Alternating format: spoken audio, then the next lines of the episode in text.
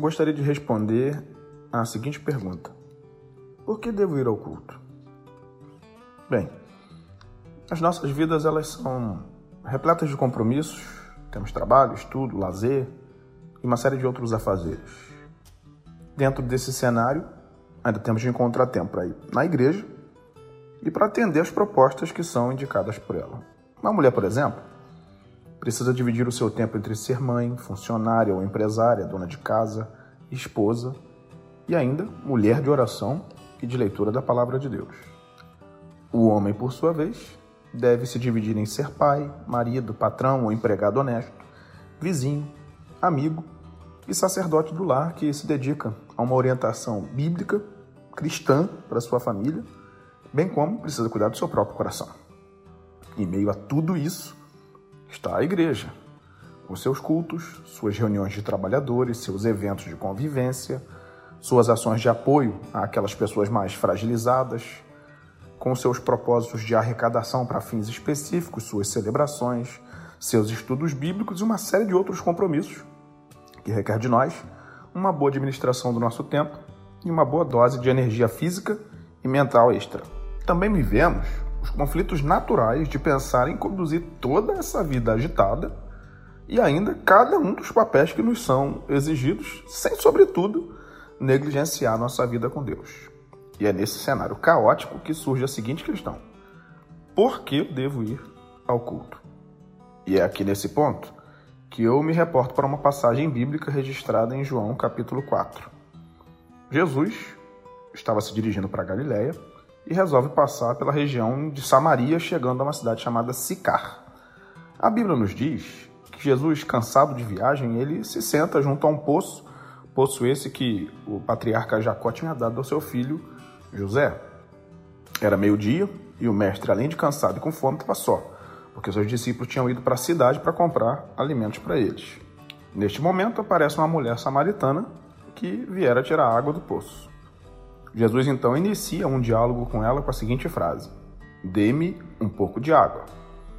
A mulher retruca essa frase de Jesus, citando a, o argumento da discórdia entre os judeus e samaritanos.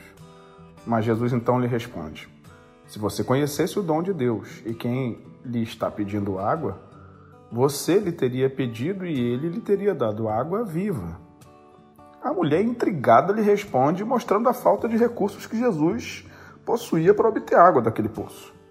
Novamente, Jesus, em uma linguagem espiritual, diz a ela: Quem beber desta água terá sede outra vez, quando ele aponta para o poço.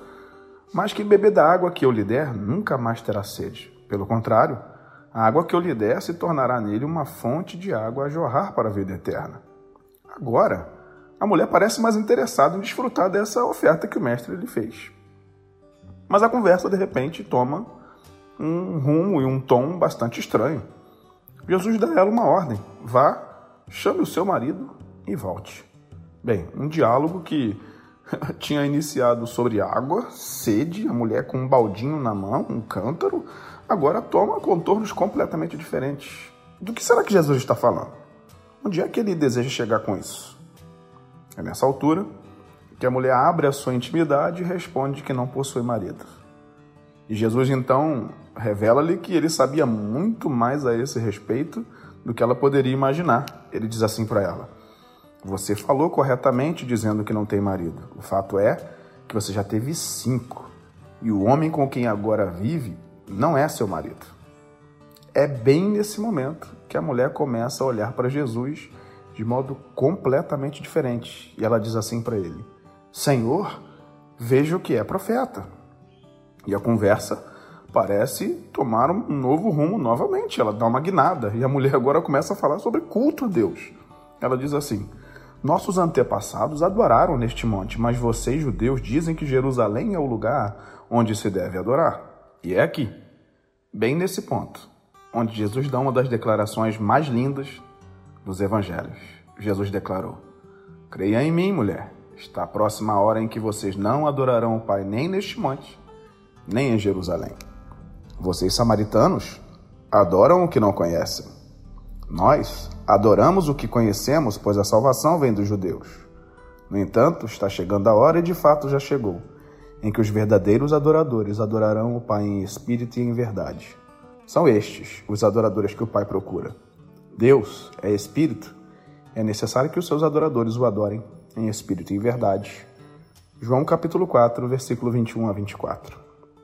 Talvez você esteja se perguntando a razão pela qual esta mulher começa a falar de culto e de lugar de adoração com Jesus. A conversa se inicia com as necessidades de Jesus, com fome, cansado, com sede, está ali sentado. Passa para as necessidades da mulher, quando ele percebe que ela não tem marido. Dá-lhe essa revelação sobrenatural e então o assunto agora chega ao ponto de falar de culto. Estranho isso, não? Quando ela entende que precisa deixar aquela condição de vida assumida e então admitir uma reconciliação com Deus, a sua primeira preocupação é: Onde vou conseguir esta reaproximação com Deus? Ela se preocupa então, pois sabia que havia uma controvérsia entre os judeus e os samaritanos sobre o entendimento do lugar onde se devia prestar cultos a Deus. Mas certamente ela compreende uma coisa.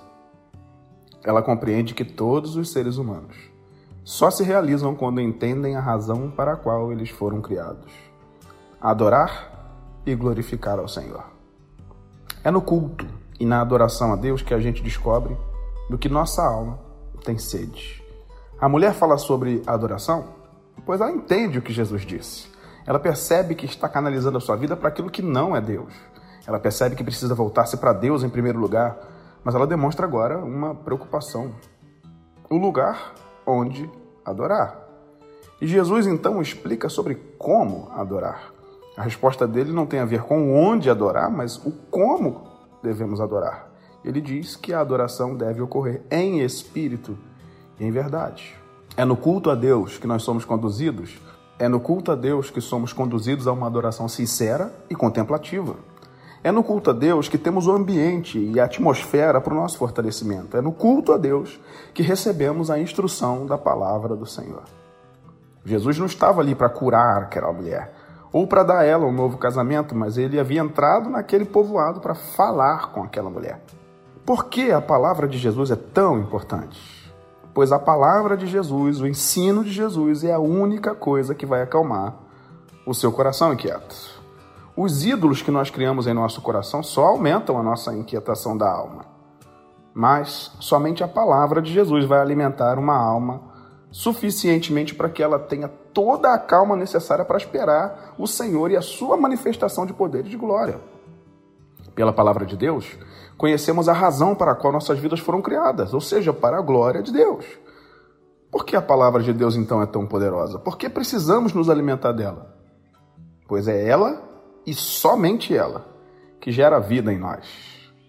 Se você crê que Jesus, aquele que foi e é o mediador da criação, quando Deus criou o mundo pelo poder da sua palavra, você não pode duvidar do que a palavra de Deus tem poder para fazer.